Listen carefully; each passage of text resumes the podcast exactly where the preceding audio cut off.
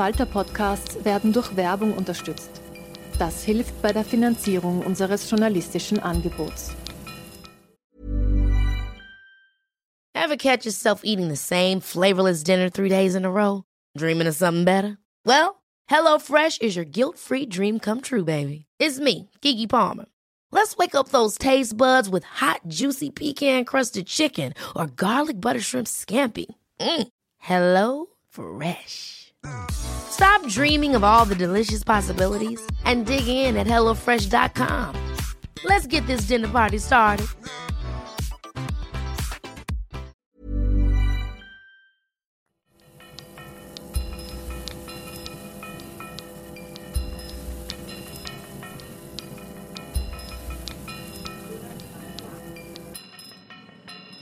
Herzlich willkommen, liebe Zuhörerinnen und Zuhörer, bei der 57. Folge von Schäuber fragt nach. Es ist schon eine Art Tradition, dass sich rund um die Osterfeiertage Kirchenkritiker mit hämischen Kommentaren zu Wort melden. Doch heuer war es wirklich extrem. Und es kam noch dazu völlig unerwartet von einem hohen katholischen Würdenträger. Zunächst hatte Kardinal Schönborn zum Thema Impfgegner einen Wunsch an seinen obersten Chef formuliert, nämlich Gott lass Hirn regnen. Dieses Begehren wurde daraufhin vom St. Pöltner Diözesanbischof Alois Schwarz scharf kritisiert, mit der Begründung, er befürchte nun eine Austrittswelle aus der katholischen Kirche. Die von Schwarz hier behauptete Kausalität lautet also, je mehr Hirn auf der Welt, umso mehr Kirchenaustritte. Brutaler kann man Kritik an der katholischen Kirche wohl kaum zum Ausdruck bringen. Aus dem Mund eines hohen Würdenträgers ist sie noch einmal extra schockierend. Da kann der Herr Bischof froh sein, dass bei uns das Delikt Herabwürdigung religiöser Lehren nicht so streng gehandhabt wird wie beispielsweise in Russland. Dort wurde ja bekanntlich schon vor einiger Zeit das Künstlerinnenkollektiv Pussy Riot zu zwei Jahren Straflager verurteilt, weil sie ein Putin-kritisches Gebet in einer Moskauer Kirche aufgeführt hatten. Dieses Urteil hat damals für weltweite Empörung gesorgt, aber es wurde auch verteidigt, nämlich in Österreich von Herrn Dr. Georg Vetter. Aufmerksame Hörer dieses Podcasts werden sich an diesen Namen vielleicht noch erinnern können. Das war jener Anwalt, der bei einem von der ÖVP veranstalteten Hintergrundgespräch für ausgewählte Medien erklärt hat, die Korruptionsstaatsanwaltschaft würde bei der Inseratenaffäre einen Inquisitionsprozess gegen die Beschuldigten führen. Außerdem hätte die WKSDA Anordnung zur Hausdurchsuchung zu viele Informationen enthalten. Es ist zu vermuten, dass die Korruptionsstaatsanwälte das sogar mit Absicht gemacht haben. Die haben die Anordnung zur Hausdurchsuchung deshalb ausführlich begründet, damit sie auch richterlich bewilligt wird. Was für ein fieser Trick. Herr Vetter hat dann auch noch gemeint, die Ermittlungen der WKStA erfüllen die, Zitat, Straftat der versuchten Machtveränderung. Das ist natürlich ein interessantes Delikt, das viel zu selten verfolgt wird. Das sollte man vielleicht künftig sich einfach vor Wahllokalen aufstellen und die dort herauskommenden Machtveränderungsversuche gleich anzeigen. Pussy Riot hat der Herr Vetter ähnlich brillant durchschaut, mit folgenden Worten. Ein paar junge Frauen mit unbekanntem Gewerbehintergrund. Nicht nur Sex Cells weltweit, sondern auch sexuelle Ausdrücke. In Wahrheit geht es bei Pussy Riot also um Sex. Ja, bei der deutschen Band Die Toten Hosen geht es ja in Wahrheit auch um verstorbene Beinkleider. Worum es in Wahrheit derzeit in der Ukraine geht, hat uns Dr. Vetter unlängst in der Tageszeitung Die Presse verraten. Möglicherweise hängt die Aversion gegen das heutige Russland mit einer allgemeinen Abneigung gegen all das zusammen, was mit Macht und ihrer Ausübung verbunden wird.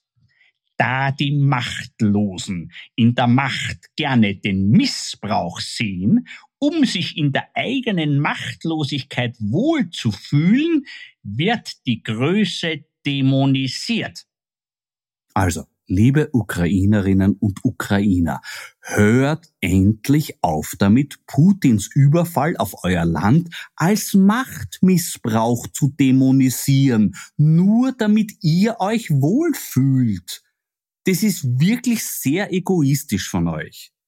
Aber auch das Fehlverhalten der EU wird von Herrn Vetter gnadenlos entlarvt. Konkret die Sanktionen gegen Putin-Oligarchen. Die Europäische Union greift ganz im Sinne von Karl Marx nach fremdem Luxusvermögen. So sauber wurden große Teile dieses Luxusvermögens vorher gewaschen und jetzt greifen schmutzig marxistische EU-Finger danach. Pfui! Und für das Problem unserer Gasabhängigkeit von Putin hat der Vetter aus Dingster auch eine Lösung parat. Der Westen hat mit Russland bislang nicht zu viel Handel getrieben, sondern zu wenig. Nein, das habe nicht ich mir ausgedacht.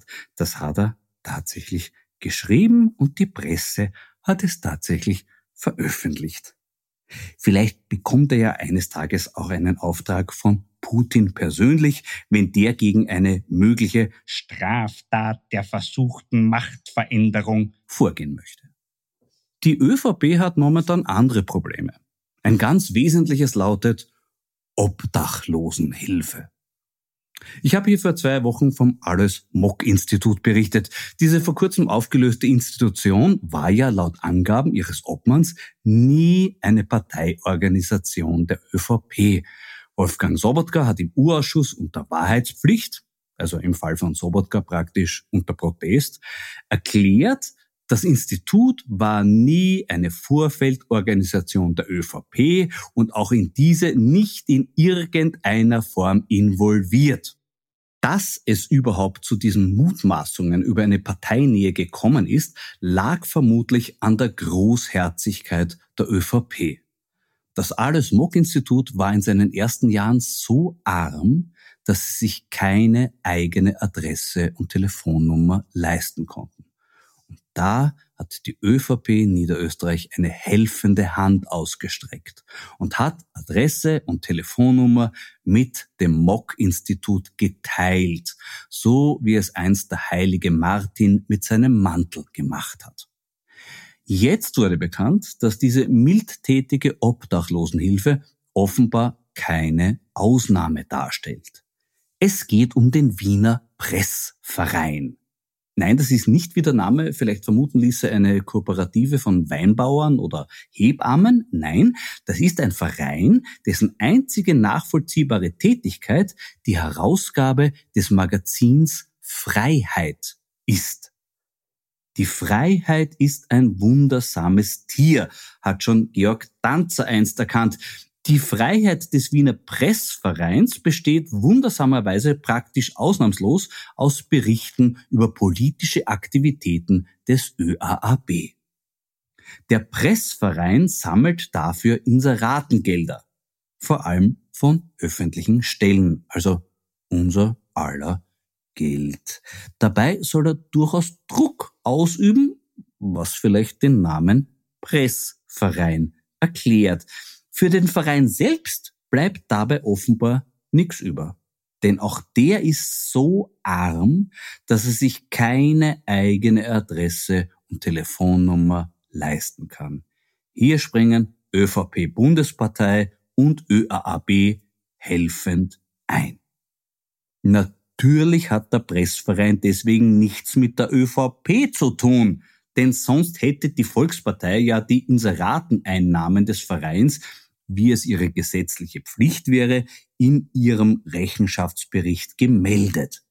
Was sie nicht gemacht hat, weswegen man sagen kann, ah ja, interessant. Ähm, interessant auch, dass die Zeitschrift Freiheit auch private Sponsoren findet. So hat zum Beispiel der Lobbyist Peter Hochegger vor geraumer Zeit über seine Schmiergeldverteilungsfirma Valora 10.000 Euro Druckkostenbeitrag gespendet. Alles nach dem Motto, wer lost Fragen? In Vorarlberg wird jetzt beim ganz ähnlichen Geschäftsmodell einer Zeitschrift des ÖVP Wirtschaftsbundes nachgefragt. Schauen wir mal, was da noch ans Tageslicht kommt.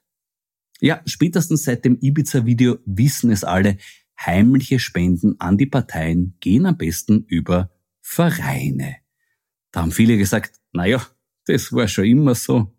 Aber warum ist es noch immer so? Antwort, weil die, die daran etwas ändern könnten, das nicht tun.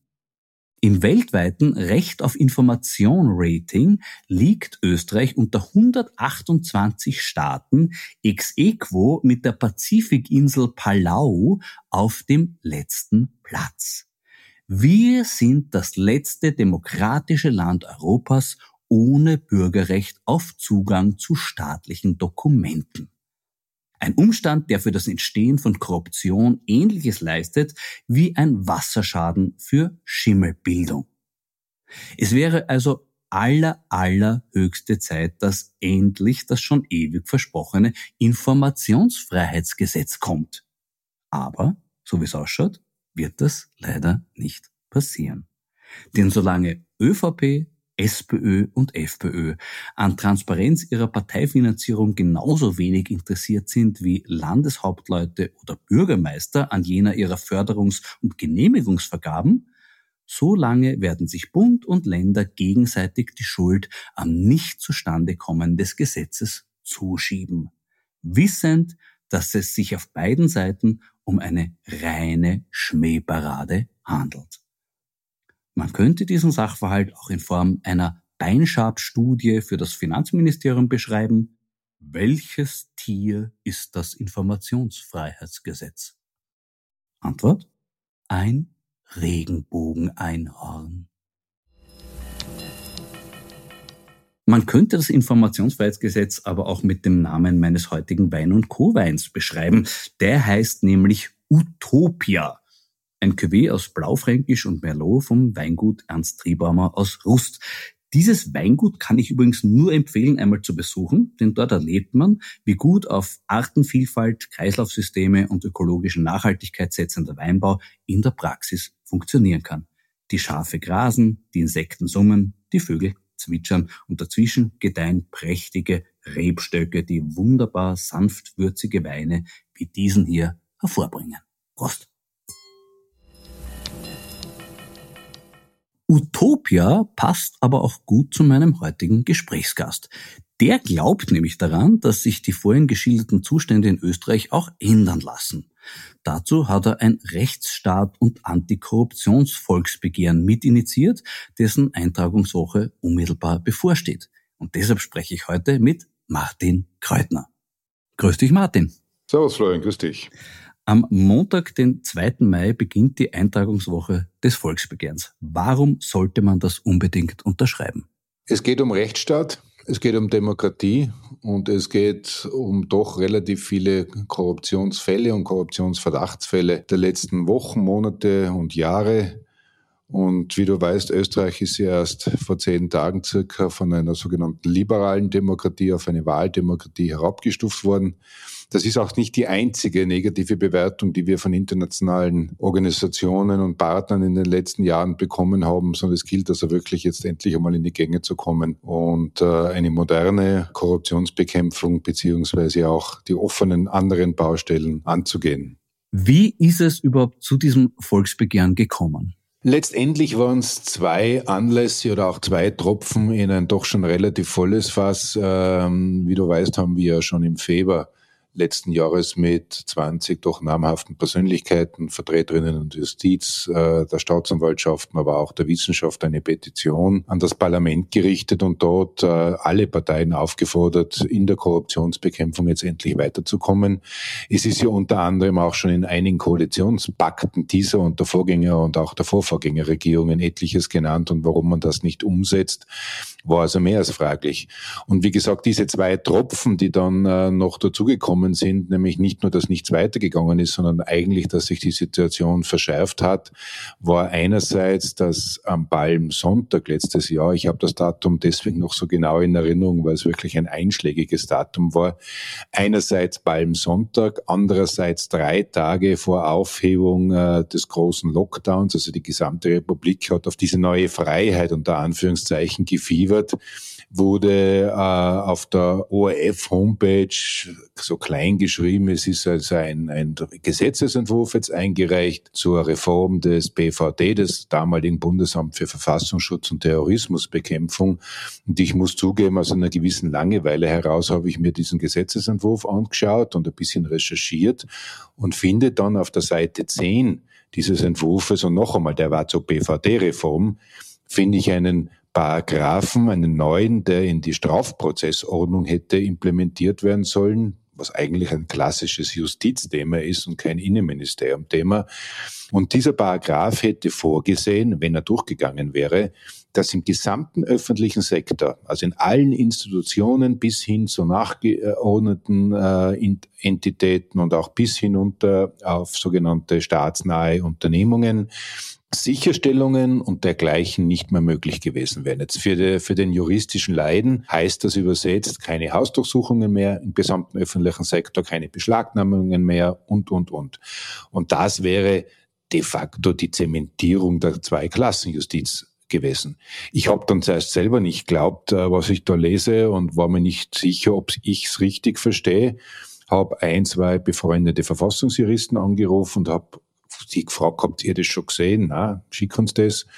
Und äh, die haben das aber dann gleich interpretiert und es war auch sehr eindeutig, was dieser Gesetzestext äh, vorgesehen hätte. Und äh, es hat dann nicht umsonst Universitätsprofessor Heinz Mayer äh, in einem Kommentar einige Tage später im Standard wortwörtlich vom Kopfschuss für den Rechtsstaat gesprochen. Und das wäre wirklich ein Kopfschuss für den Rechtsstaat gewesen, beziehungsweise auch wirklich die Zweiklassenjustiz. Der zweite Tropfen, der dann dazugekommen ist, und eigentlich sind es keine Tropfen, sondern Wasserfälle, war dann, wie höchste Organe des Staates, äh, Minister, Ministerinnen und auch andere, die ja einen Eid auf die Verfassung ablegen, und zwar nicht nur die Verfassung einzuhalten, sondern auch die Verfassung zu schützen, dass gerade die die Verfassung immer angetestet haben. Noch einen Schritt weitergehen, da ein bisschen noch ausreizen, da ein bisschen noch ausreizen. Und was meine ich konkret damit? Da geht es darum, dass äh, einerseits zuerst eine Aktenvorlage an den Parlamentarischen Untersuchungsausschuss verzögert worden ist oder behindert worden ist, dann dazu der vorgesehene Verfassungsgerichtshof eingeschalten worden ist, immerhin Höchstgericht. Und dieses Höchstgericht hat dann eine Erkenntnis ausgesprochen, nämlich dass entsprechende Akten vorzulegen sind. Also die höchste verfassungsgerichtliche Instanz sagt, diese und jene Akten sind vorzulegen und der zuständige Minister weigert sich immer noch. Und dann ist etwas eingetreten, was wir seit Ende des Ersten Weltkriegs überhaupt noch nie hatten, nämlich seit es die moderne, neue und wie auch der Bundespräsident sagt, elegante Verfassung gibt, musste der Bundespräsident einschreiten und sogenannt dieses äh, Erkenntnis des Verfassungsgerichtshofs exekutieren. Also ich kann mich erinnern, wie wir das im Studium gelernt haben, war das eine drei Zeilen oder drei Minuten Geschichte, weil also alle Professoren gesagt haben, ja, ja, das steht in der Verfassung drin, aber das werden wir nie brauchen, das ist nur für Bürgerkriegszeiten und dergleichen. Das war letztendlich der Grund, warum einige von uns den Telefonhörer in die Hand genommen haben und gesagt so, und jetzt machen wir ein Volksbegehren und schauen, dass da was äh, zumindest zivilgesellschaftlich weitergeht. Ich habe den Eindruck, dass sich momentan tatsächlich neue Dimensionen der Korruptionserkennung öffnen. Konkret denke ich da an das, was derzeit in Vorarlberg passiert. Da wird gerade aufgedeckt, wie zwei wesentliche Korruptionssümpfe ineinander übergehen, nämlich Inseratenkorruption und verdeckte Parteienfinanzierung. Wie siehst du das? Ich sehe das gleich. Also das ist sicher jetzt der positive Aspekt an dem Ganzen, dass jetzt durch die Diskussion etliches aufbricht und dann natürlich also auch äh, in diesem Fall jetzt der positive Kollateraldinge mit äh, einherkommen, äh, und vielleicht auch ab und zu äh, einige Personen oder Institutionen vielleicht ein schlechtes Gewissen haben, weil sie wissen, dass allfällige Leichen im Keller liegen, die man besser also öffnen sollte oder besser richtig beerdigen, nämlich justiziell beerdigen sollte, im Sinne, dass man es aufdeckt, als sie weiter im Keller in der Verwesung zu, zu belassen.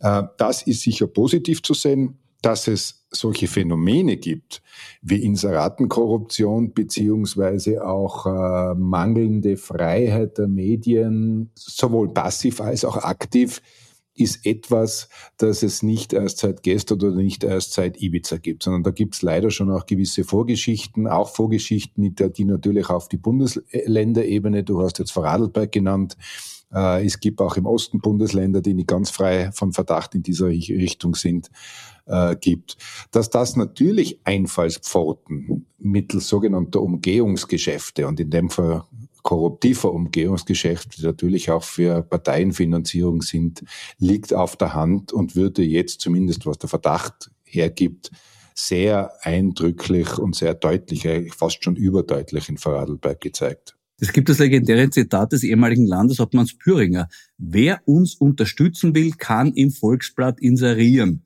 Allein seit 2017 wurden um 1,6 Millionen Euro Steuergeld Inserate im Volksblatt geschaltet. Gibt es da bei den Tätern überhaupt sowas wie ein Unrechtsbewusstsein? Many of us have those stubborn pounds that seem impossible to lose, no matter how good we eat or how hard we work out. My solution is PlushCare. PlushCare is a leading telehealth provider with doctors who are there for you day and night to partner with you in your weight loss journey. They can prescribe FDA-approved weight loss medications like Wagovi and Zepbound for those who qualify. Plus, they accept most insurance plans. To get started, visit plushcare.com slash weight loss. That's plushcare.com slash weight loss. Also offensichtlich hat, hat es früher nicht wirklich sehr breit um sich gegriffen. Äh, man ist inzwischen draufgekommen, dass das vielleicht doch nicht ganz koscher ist und ist also da mehr in, in, die, in die Deckung gegangen ohne deswegen jetzt die Delinquenz oder auch die Anzahl der Fälle vielleicht zu reduzieren. Man macht es jetzt etwas clandestiner, etwas geheimer. Äh, man könnte natürlich auch hineininterpretieren, dass vielleicht das schlechte Gewissen größer ist, weil man ja weiß, dass man etwas tut, was, äh, wie gesagt, nicht im Sinne des Erfinders ist und was letztendlich auch diese illegale Parteienfinanzierung darstellt. Man muss es aber definitiv auch größer ansprechen, definitiv auch regeln. Wie wir letztes Jahr äh, das Volksbegehren uns dazu entschlossen haben, haben wir auch gesagt, wir machen nicht nur die Forderung nach einer besseren korruptionsfreien Welt, weil das wäre ja dann unsererseits irgendwo naiv gewesen, sondern wir haben auch gesagt, okay, setzen wir uns hin, machen wir eine Menükarte, machen wir einen Katalog von Verbesserungsmaßnahmen ganz konkret die wir auch dann vorschlagen, damit es also keine Ausreden gibt. Und diese Menükarte hat letztendlich oder umfasst letztendlich 72 Vorschläge. Die sind auf der Webseite abrufbar, die haben wir auch allen Parteien schon letztes Jahr übermittelt und äh, zwischendrin wieder übermittelt. Und damals haben wir diskutiert, soll man die Inseratenkorruption überhaupt mit dazu nehmen? Weil das ist so, so abstrakt vielleicht oder ist nicht wirklich jetzt für die breite Masse nachvollziehbar. Als Experten waren wir uns einig, dass es notwendig ist, aber wie gesagt, wir haben ein bisschen Besorge gehabt, ob es jetzt, äh, wenn man es salopp formuliert, marketingtechnisch äh, vermittelbar ist. Und wir haben gesagt, na, wir wollen also umfassend sein, wir nehmen es noch dazu.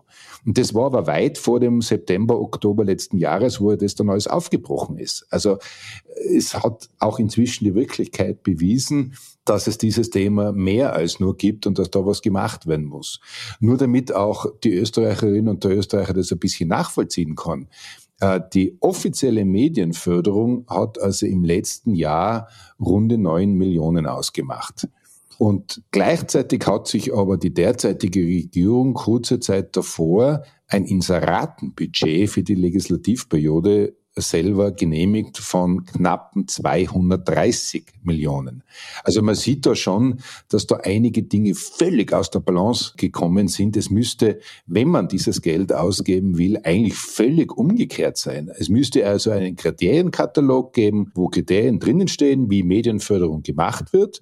Medienförderung als solches ist ja keine schlechte Geschichte, dient ja auch äh, der demokratischen Vielfalt, Pluralismus, der Meinungen und dergleichen.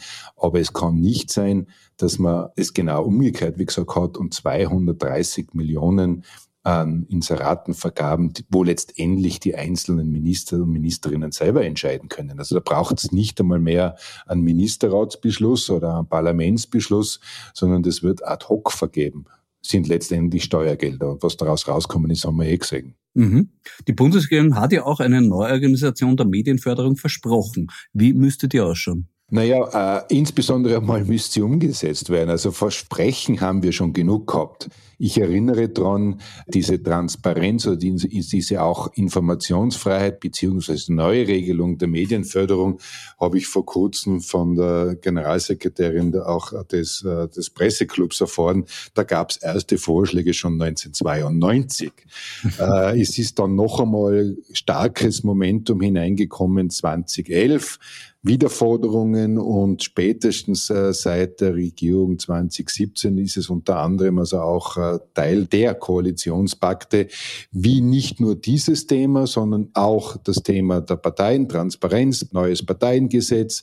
Es ist versprochen worden, äh, auch 2020 schon ein modernes Antikorruptionsgesetz. Es ist versprochen worden, das Informationsfreiheitspaket. Es ist dann eigentlich letztes Jahr eine Deadline Deadline eingetreten seitens der Europäischen Union, die man also auch verstreichen hat lassen, was die Umsetzung der sogenannten Hinweisgeberrichtlinie betrifft, äh, die ja von Österreich mitbeschlossen worden ist. Also da tut mir jetzt ein bisschen so, als ob da das böse Brüssel etwas verordnen würde und man nichts dafür könne. Nein, da hat Österreich zugestimmt, wie diese Verordnung ähm, in Brüssel also auch erarbeitet wurde. Und da wäre am 17. Dezember letzten Jahres, also auch schon wieder fast ein halbes Jahr vorbei, die Deadline gewesen. Also all diese offenen Baustellen sollen jetzt endlich geschlossen werden, um Österreich wieder diesen hoffentlich Ruf äh, zu bringen und auch äh, die Services oder auch die Leistungen an die Bürger, Bürgerinnen zu bringen, die sie korruptionsfrei bekommen sollen und nicht nur, wenn man entweder das richtige Parteibuch hat oder die richtigen Generalsekretäre kennt, äh, um sich dann vielleicht auf irgendwelchen Autobahnraststätten als äh, ohne dies gut begüteter den Steuerbescheid richten zu können, währenddessen Zitat der normale Pöbel, Zitat Ende, halt äh, andere Dinge gewärtigt muss. Du hast richtigerweise erwähnt, es gibt viele, viele Baustellen. Bleiben wir noch kurz bei der Baustelle der Medienförderung. Wer bremst da? Oder auch anders gefragt, gibt es Politiker, die sich trauen, sich mit dem heimischen Boulevard anzulegen? Also es wird sicher einzelne, einzelne geben, aber es gibt auch Aussagen von Politikern, meistens war es nach ihrer politischen Karriere oder nach ihren politischen Ämtern, die dann schon ganz offen ausgesprochen haben, auch was hier zum Teil passiert. Also ich erinnere mich dran, ein ehemaliger Vizekanzler hat ja dann zwei, drei Jahre später ein Buch geschrieben und in diesem Buch ist er sehr explizit. Da schreibt er also von einem Medieninhaber, der eines Tages, und zwar zwei, drei, vier Wochen nachdem dieser Vizekanzler oder Minister sein Amt übernommen hat, in das Büro kommt ähm, zu einem Termin mit auch einem seiner Mitarbeiter und dann wird dieses Blatt auf den Tisch gelegt. Und wenn ich jetzt weiter das äh, aus der Erinnerung hole, was in diesem Buch sehr authentisch geschrieben wird, hat dann dieser Herausgeber zum Minister oder zum Vizekanzler gesagt, schauen Sie, äh, wir haben bis jetzt über Sie relativ neutral berichtet. Das wird sich ändern. Es liegt an Ihnen. Apropos, wie schaut's aus mit Inserate? Also ganz klare Messages. Und wenn man dann äh, auch vergleicht. Und dieser Vizekanzler war nicht der einzige. Ich erinnere mich dran, es hat auch andere Minister, auch eine Ministerin gegeben, die also Ähnliches auch öffentlich kommuniziert hat, nachdem sie nicht mehr im Amt war. Und wenn man sich dann anschaut, wie die Berichterstattung wirklich ist, dann gibt es zumindest sehr, sehr viele, sehr, sehr auffällige ich mache es jetzt unter Anführungszeichen, Zufälligkeiten. Ich glaube, man kann da auch wirklich ganz offen den Namen Wolfgang Fellner nennen, weil ja der Wolfgang Fellner auch ganz offen dazu steht. Es gab dieses legendäre Gespräch mit Wolfgang Sobotka, ein Fernsehinterview, wo der Wolfgang Sobotka zum Fellner sagt, Sie kennen das Geschäft, für jedes Inserat gibt's ja Gegengeschäft. Das heißt, es wird gar nicht clandestin irgendwie mehr im Hintergrund verborgen, sondern es wird eigentlich ganz offen und ungeniert ausgelebt. Ist das nicht das Grundproblem, dass sich die Leute nicht einmal mehr genieren? Ja, ich gebe dir recht in dieser Geschichte und vielleicht bin ich da als Jurist ein bisschen zurückhaltender auch, auch in der Formulierung, aber wie du es richtig auch formuliert hast, dieses Gespräch ist ja inzwischen ein, ein Renner auch auf, auf Social Media oder auf YouTube, weil es da wirklich ganz offen angesprochen wird. Nur bitte, ich rufe in Erinnerung, das politische Geschäft ist ja ein Geschäft äh, zum Wohle des Gemeinwohls und dürfte ja eigentlich nicht ein Geschäft im klassischen Sinne sein zur Bereicherung einer Einzelperson oder einer Einzelinstitution oder einer einzelnen Partei, sondern sie sind ja alle auf das Gemeinwohl, zur Förderung des Gemeinwohls Gemeinwohls ähm, nicht nur ins Amt gekommen, sondern haben auch den, den, den Eid drauf abgelegt. Und wenn dann so offen drüber gesprochen wird, machst du ein Geschäftel für mich, mach ich ein Geschäftel für die, Klammer auf mit Steuergeldern, äh, dann sind wir eigentlich zumindest, also was die langläufige Definition, jetzt muss ich wieder vorsichtig formulieren als Jurist, sind wir mittendrin in der langläufigen Definition von Korruption. Äh, eine weitere Baustelle, die du auch schon erwähnt hast, ist das Korruptionsstrafrecht. Das sollte neu kommen. Nachschärfungen wurden versprochen von Alma Sadic. Äh, warum ist da bislang nichts weitergegangen? Wer bremst da? Naja, da müsste man jetzt natürlich die zuständige Justizministerin fragen. Von einer handwerklichen Seite, wenn ich das so formulieren darf, also sprich von einer legistischen Seite, ist das relativ rasch zu schließen. Und zwar ist das ja ziemlich äh, publik und ziemlich auch auffällig geworden mit dem Ibiza-Video. Wie ich das Ibiza-Video das erste Mal gesehen habe, wie es in die Medien gekommen ist, äh, war mein erster Gedanke, hoppala, da sehen wir jetzt jemanden, der gefreut sich wie ein Haftelmacher, dass er Dinge tun kann, die er offensichtlich in seiner Umgebung bis dato gesehen hat, wenn er selber einmal an der Macht sein sollte. Juristisch würde man das bezeichnen als sogenannte Prospektivtäter, also als Täter, die auf ein zukünftiges Amt hin, das sie mit einer hohen Wahrscheinlichkeit äh, erlangen werden oder wo sie davon ausgehen, dass sie das erlangen, dann sogenannte Geschäfteln unter Anführungszeichen zurückzahlen. Und da hat das österreichische Strafrecht wirklich eine Lücke, weil, wie gesagt, das äh, nicht abgedeckt ist. Und das wäre eigentlich mit, mit einfachen logistischen Mitteln sofort zu schließen oder zumindest in, innerhalb einer relativ überschaubaren kurzen Zeit zu schließen dass zwei Klassen, die zwei Klassenjustiz mit dem Anführungszeichen Razzienverbot im öffentlichen Sektor ist Gott sei Dank inzwischen schon gefallen. Andere Baustellen, die noch offen sind, und das fällt mir jetzt auch ein, konkret an Fällen, ist, man müsste natürlich auch das Bundesarchivgesetz oder Staatsarchivgesetz so nachschärfen, dass es auch den neuen Medien Rechnung trägt und auch da klar definiert, dass natürlich öffentliches Handeln oder öffentliches Verwaltungshandeln und selbst wenn es heutzutage mit E-Mail passiert und nicht mehr mit einem verstaubten Papierakt, wenn es in derartigen Sachen zu entsprechenden Vereinbarungen kommt, Aktenlauf kommt, ist das natürlich auch so wie bei einem Papierakt abzulegen und abzuheften und nicht, wie wir es dann gesehen haben in der Vergangenheit, dass da Festplatten geschreddert, vernichtet werden, dass da E-Mails zuhauf für vorzeitig gelöscht werden und überhaupt nichts mehr nachvollziehen kann. Aber wie gesagt, für Legisten, und da gibt's gute Legisten in, in den jeweiligen Ministerien, im Bundeskanzleramt, im Verfassungsdienst, handwerklich ist das in ein paar Wochen zu erledigen. Man muss es politisch wollen. Man muss es wollen. Genau, das ist der Punkt. Weil du vorhin recht gesagt hast, das betrifft ja nicht nur Vorarlberg, diese Geschichte, da ist jetzt gerade aufgepoppt. Ich habe vorhin erzählt vom Alles Moog Institut und vom Wiener Pressverein, wo ganz ähnliche Konstruktionen rund um völlig sinnlose Zeitschriften, die nur dazu da sind, die Partei zu finanzieren. In Wahrheit erleben wir die praktische Umsetzung dessen, was Strache im Ibiza wieder beschrieben hat. Verdeckte Spenden gehen am besten über Vereine.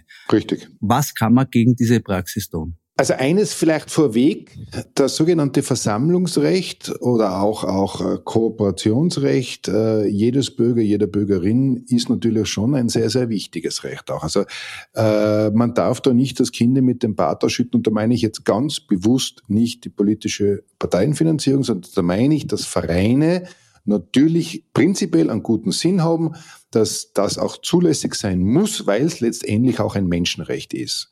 Punkt. Dort aber natürlich, wo Vereine ihrerseits instrumentalisiert werden wieder, und zwar missbräuchlich instrumentalisiert werden, weil sie nur Vorfeldorganisationen sind oder Vorfeldeinrichtungen. Wir haben übrigens ein ähnliches Konstrukt auch im privaten Sektor, dort, wo es um sogenannte Shell Companies geht, also reine Briefkastenfirmen, die irgendwo zu hundertst auf einer fiktiven Adresse oder irgendwo arrangieren, haben wir ja ein ähnliches Konstrukt. Auch das muss angegangen werden. Also man kann es natürlich zum Teil verfolgen über die sogenannten äh, Money Trails, also über die Geldströme.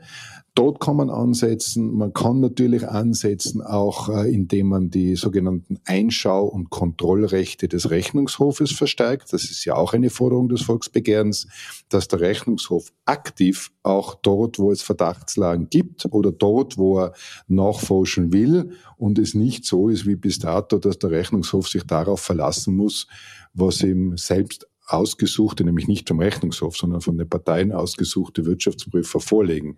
Also so ein bisschen nach dem Motto, lieber Rechnungshof, da bekommst du zwar einen Abschlussbericht über die Parteifinanzen, aber jetzt danke, friss oder stirb. Das ist zu wenig und deswegen ist das also auch eine der Forderungen des Volksbegehrens, dass da weitere Kontroll- und Nachschaurechte auch des Rechnungshofs vorgesehen werden. Letztendlich, und das muss man schon auch äh, mit dazu nehmen, und das ist ja nicht umsonst auch das erste Kapitel des Volksbegehrens, man kann die schönsten Gesetze haben, man kann die strengsten Gesetze haben, wenn nicht letztendlich auch irgendwo noch so Restelemente von Integrität und Anstand da sind und man sich auch an die Gesetze hält, nämlich faktisch hält, wird es nicht funktionieren. Ich könnte es jetzt mit einem Zitat auch noch belegen, es kann doch nicht das, was moralisch verwerflich ist, auf einmal politisch opportun sein.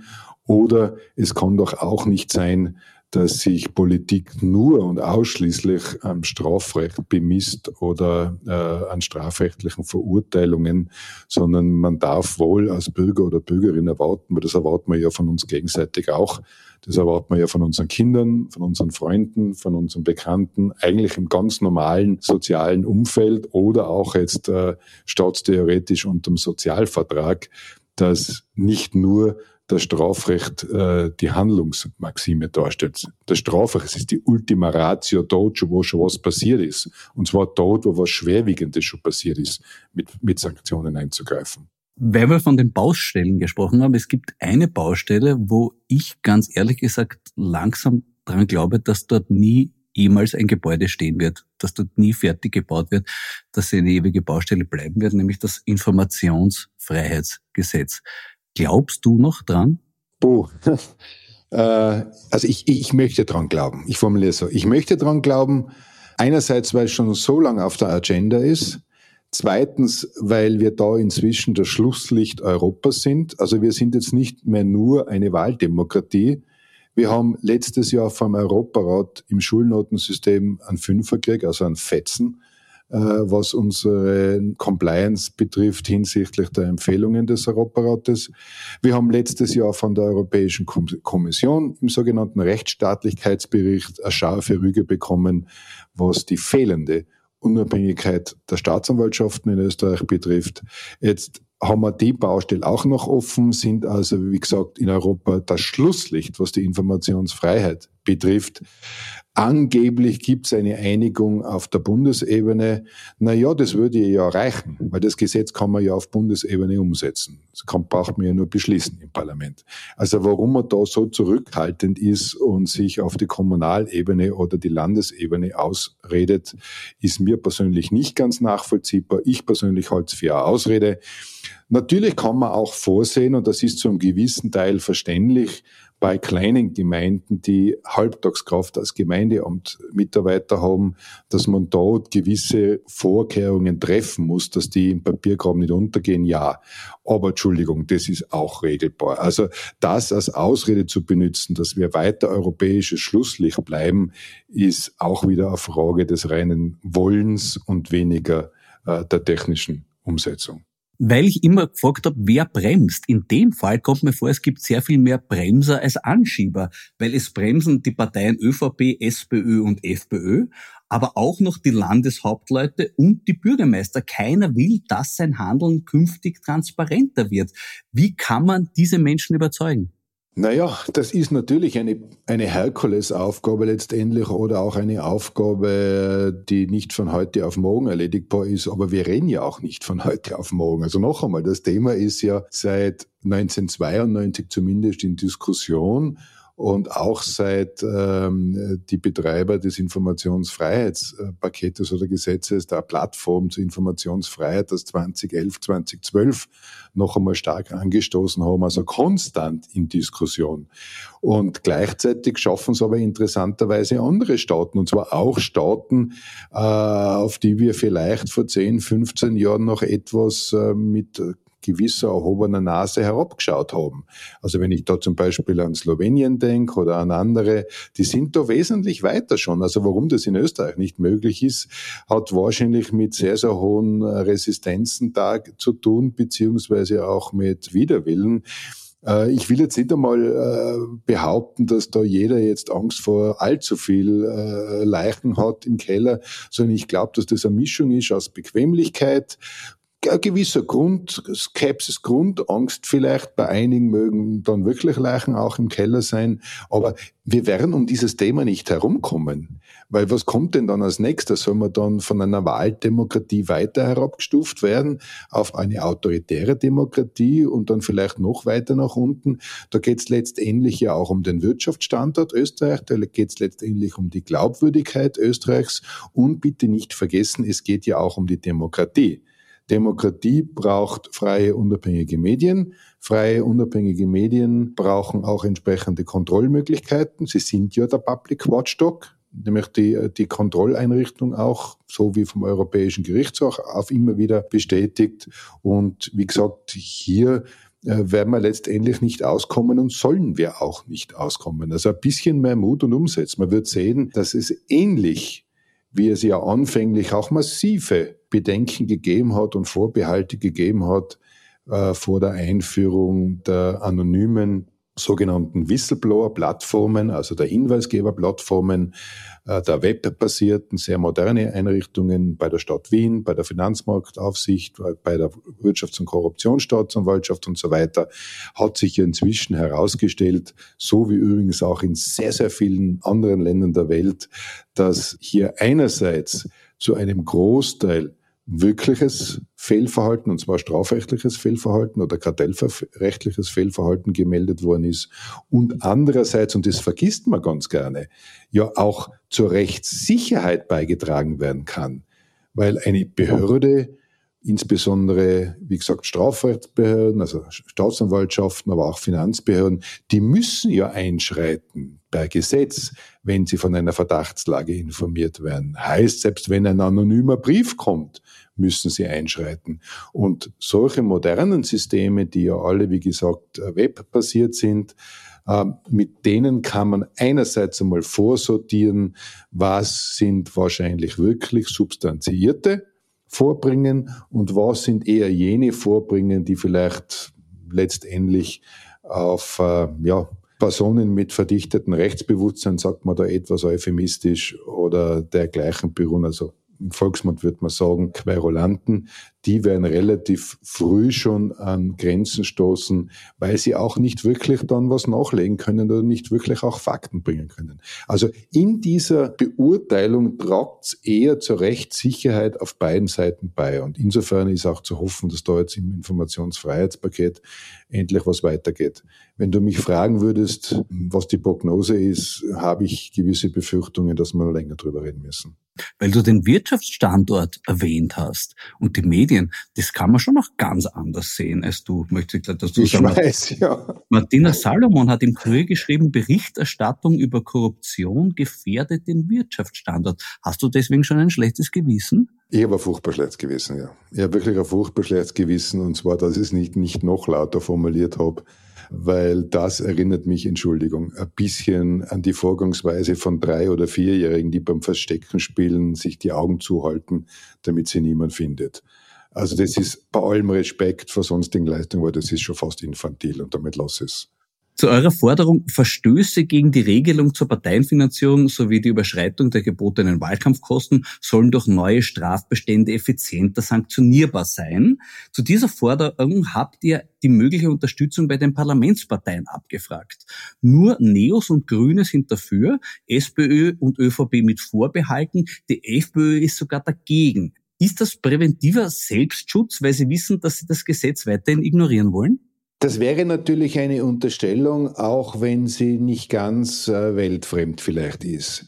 Ähm, natürlich das ist es ein Punkt, der wahrscheinlich etlichen Parteien äh, nicht jetzt äh, a priori schmecken wird. Aber auch da geht es schon auf sehr nachhaltiges Niveau auch der Demokratiegrundlagen.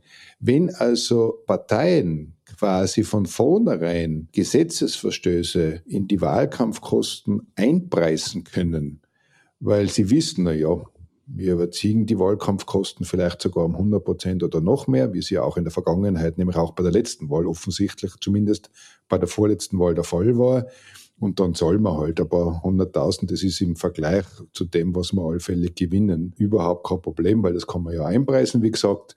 Also dann sieht man ja eindeutig, dass die Regularien äh, nicht wirklich äh, zweckmäßig sind, beziehungsweise nicht wirklich die nötige Strenge und, und Schärfe entfalten können. Da geht es darum, dass damit ja irgendwo ein ungleicher Wettkampf dann auch stattfindet, weil wenn eine Partei von vornherein trotz gegenteiliger Einung mit dem doppelten Wahlbudget in eine Wahl geht, hat sie natürlich wahrscheinlich auch damit irgendwo mehr Stimmen oder zumindest das Potenzial zu mehr Stimmen. Und damit werden, wenn man es ganz, ganz streng sieht, letztendlich sogar Wahlen verfälscht. Also das muss man dann schon auch mit den gesamten Folgewirkungen sehen.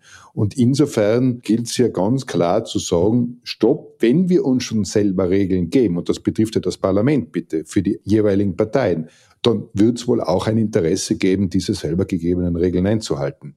In Frankreich ist es so, dass der ehemalige Präsident Sarkozy wegen Überschreitung der gesetzlich vorgesehenen Obergrenzen für Wahlkampfausgaben und illegaler Wahlkampffinanzierung ein Jahr ohne Bewährung Haft bekommen hat. Wer würde bei gleicher Gesetzgebung in Österreich äh, schon aller sitzen? Ja, da würden wahrscheinlich einige sitzen. Äh, vor allem müsste man sich auch überlegen, ob nicht äh, man auch Strafen, strengere Strafen für jene vorsieht, die selbst nach zwei Jahren noch nicht in der Lage sind, äh, eine Kostenabrechnung vorzulegen, beziehungsweise jetzt glaube ich schon die dritte, vierte vorgelegt haben oder die dritte, vierte Nachbesserung vorlegen müssen, weil es offensichtlich so schwierig ist, äh, da die Kosten zu berechnen. Jeder kleine Schuster, jede kleine Handwerkerbetrieb oder auch sonstiger Betrieb muss also entweder jährlich oder sogar quartalsmäßig, aber pipifein bis auf den letzten Cent eine ordnungsgemäße Steuerabrechnung den Steuerbehörden vorlegen. Also ich frage mich da wirklich, warum das nicht für die Parteien möglich ist. Mhm.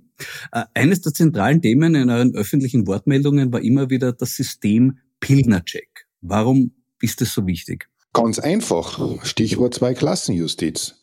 Wir brauchen, und wie gesagt, das ist ja jetzt nicht die Erfindung des Volksbegehrens, sondern das sind internationale Standards, die Österreich auch freiwillig mit eingegangen ist. Und das ist auch ganz normale State of the Art oder Lege Art des Staatsrechtslehre, dass man eine unabhängige Justiz braucht um friedlich und gedeihlich miteinander zusammenleben zu können, damit es zum Ausgleich zwischen den Staatsgewalten auch kommt.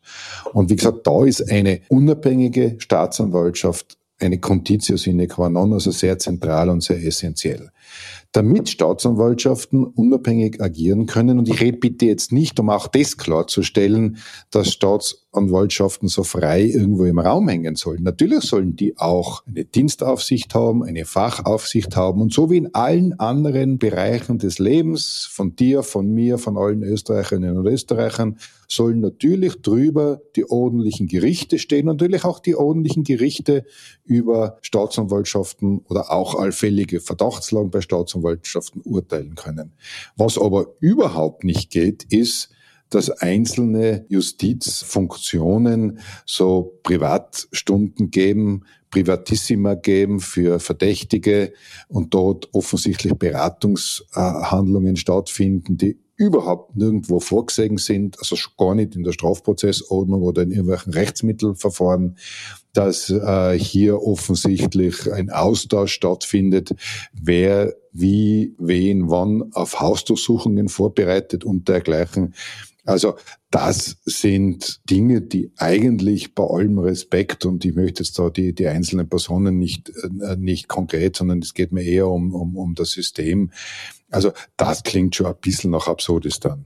Es gibt ein Bundesamt für Korruptionsprävention und Korruptionsbekämpfung. Dessen Leitung ist seit zwei Jahren unbesetzt. Was ist da los? Ja, das frage ich mich auch. Äh, normalerweise sind derartige Funktionen, und da geht es jetzt nicht, Entschuldigung, um irgendein kleines Referat im Weinbauamt Kramat Neusiedl, sondern da geht es um das ermittlungsmäßige Gegenstück zur Wirtschafts- und Korruptionsstaatsanwaltschaft, also um die zentrale Einrichtung der Ermittlung, der Prävention, der internationalen Kooperation in Korruptionsverfahren die seit zweieinhalb Jahren inzwischen schon, erinnerlich seit Jänner 2020 und wir haben jetzt knapp Mai 2022 ohne Leitung dasteht. Äh, es wird begründet mit Reform, es wird begründet mit Evaluierung. Naja, welche Firma könnte es leisten, zweieinhalb Jahre zu evaluieren äh, und zweieinhalb Jahre ohne Chefität oder ohne Vorstand zu sein? Also das würde nicht gehen da ist schon auch zumindest der Verdacht im Raum stehend, dass man sich offensichtlich irgendwann nach Ibiza darauf geeinigt hat, vielleicht oder erkannt hat, nämlich negativ erkannt hat, äh, die gesamte Antikorruptionslandschaft oder Architektur in Österreich ein bisschen zu hinterfragen oder umzubauen. Und zwar nicht unbedingt, dass sie besser und stärker wird.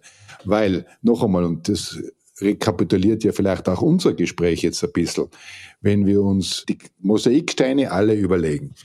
Es ist die Leitung dieses Bundesamts zur Korruptionsprävention und Korruptionsbekämpfung frei geworden, nicht nachbesetzt worden.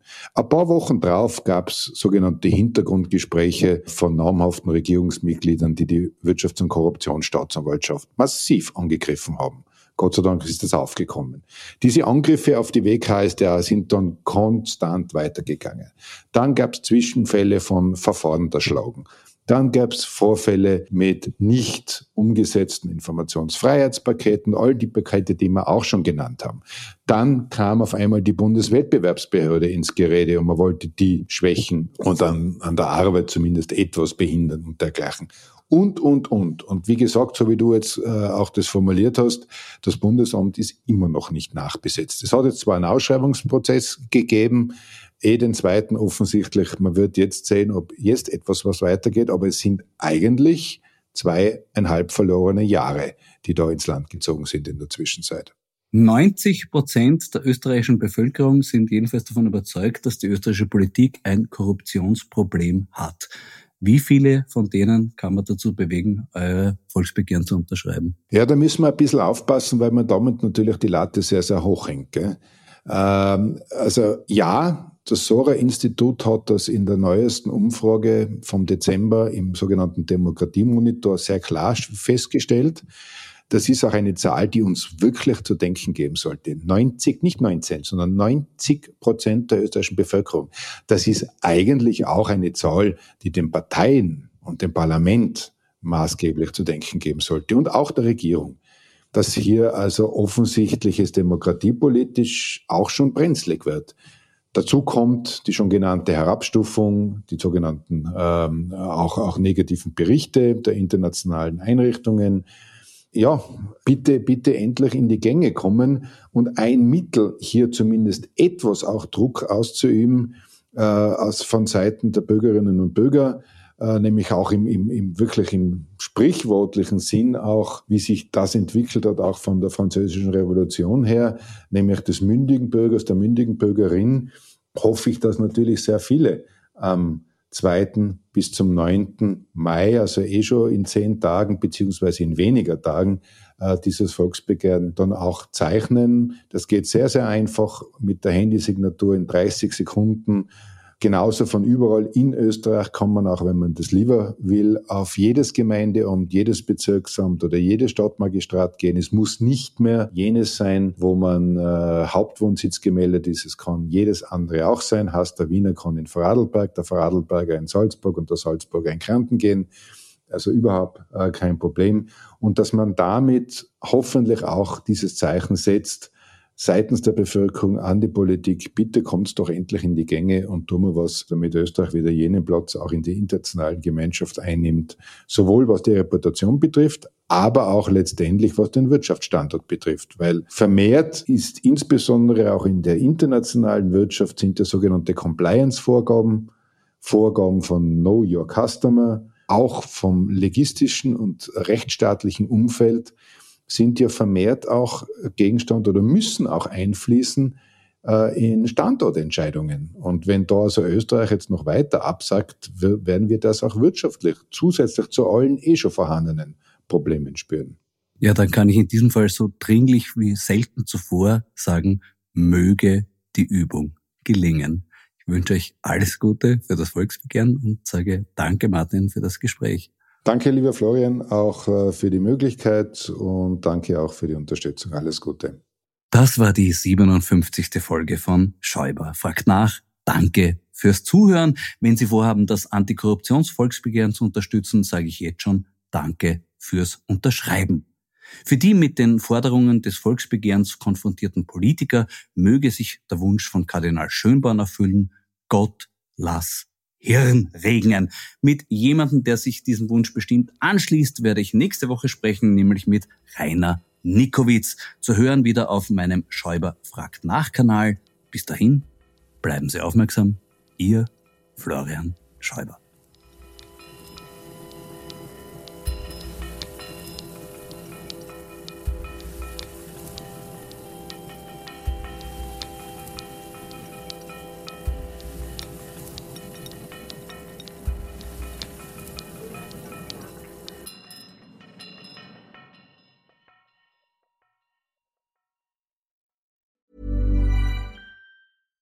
Ever catch yourself eating the same flavorless dinner three days in a row? Dreaming of something better? Well, HelloFresh is your guilt-free dream come true, baby. It's me, Kiki Palmer. Let's wake up those taste buds with hot, juicy pecan-crusted chicken or garlic butter shrimp scampi. Mm. Hello Fresh. Stop dreaming of all the delicious possibilities and dig in at HelloFresh.com. Let's get this dinner party started.